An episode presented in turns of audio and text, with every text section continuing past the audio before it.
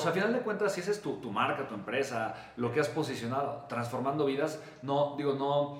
eh, no, no, no, no, no es que esté mal, o sea, es, es, la- es el nombre de la empresa, la marca de la empresa, transformando vidas, o sea, no, no, no suena, digo, una cosa es que sea el, el- nombre de tu marca y la empresa y lo que has construido, y otra cosa es que es tu mensaje, ¿no? Eh, ¿no? O sea, el mensaje que estás utilizando que genera desconexión en vez de conexión con tu audiencia, ¿me explico? Son, do- son dos cosas completamente distintas, pero recuerda que la gente va a conectar contigo no por el nombre de tu empresa, ¿sabes? Eh, sino por lo que tú les dices, por la forma en la que te expresas, por cómo te estás comunicando con la gente constantemente, ¿vale? Mm. Ok, mira, te entiendo perfectamente bien. De entrada, obviamente, hay dos cosas importantes cuando consideras tener socios. Una cosa es la parte preventiva y otra cosa es la parte reactiva. Entonces, para mí es importante, digo, la parte preventiva, yo, yo hoy lo sé, a final de cuentas, hay muchos esquemas de colaboración, de colaboración y de asociación.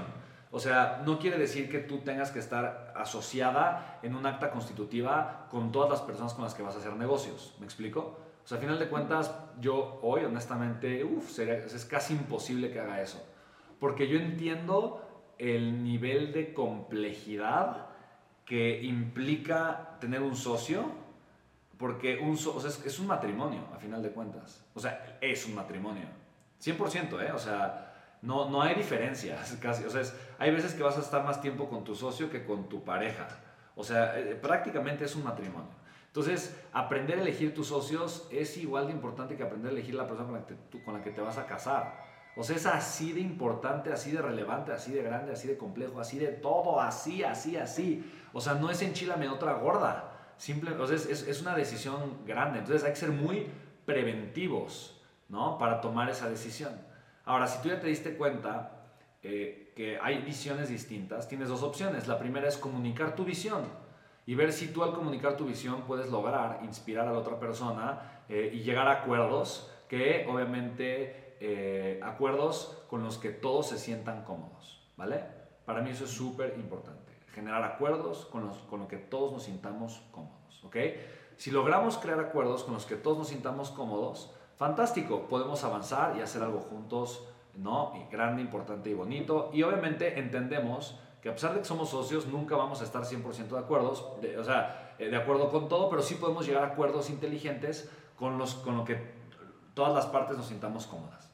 Si no, si tú te das cuenta que la visión es tan diferente, que a pesar del intento de llegar a acuerdos, siempre hay una parte insatisfecha, entonces creo que sabes cuál es la respuesta. Eso se arregla con comunicación. Porque para ti estar para la gente, ah, para, para mí, está, o sea, tal vez para ti estar con la gente, para la gente, significa estar disponible 24/7. Y tal vez para tu socio, estar para, su, estar para la gente eh, significa estar siempre eh, en un estado óptimo de energía para dar lo mejor de sí. Y eso implica que si no descansa y duerme bien, no lo puede hacer.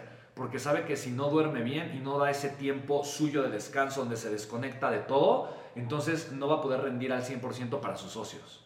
¿Y qué crees? Está bien. Entonces los estilos son distintos, pero si no hay buena comunicación eh, y, no, y, no haya, y, y no existe una buena comunicación y no existen acuerdos, cada quien crea sus propias reglas en su cabeza.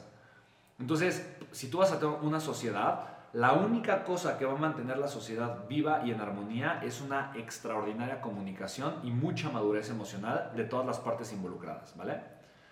Y si ya te diste cuenta que no es la gente correcta, rápido, sal de ahí, córtalo ahorita, arranca el curita rápido, ¿no? Y no lo pienses mucho porque si no, honestamente vas a estar sufriendo y construyendo donde honestamente tal vez no tienes que estar construyendo. Probablemente estás en el lugar correcto, ¿eh?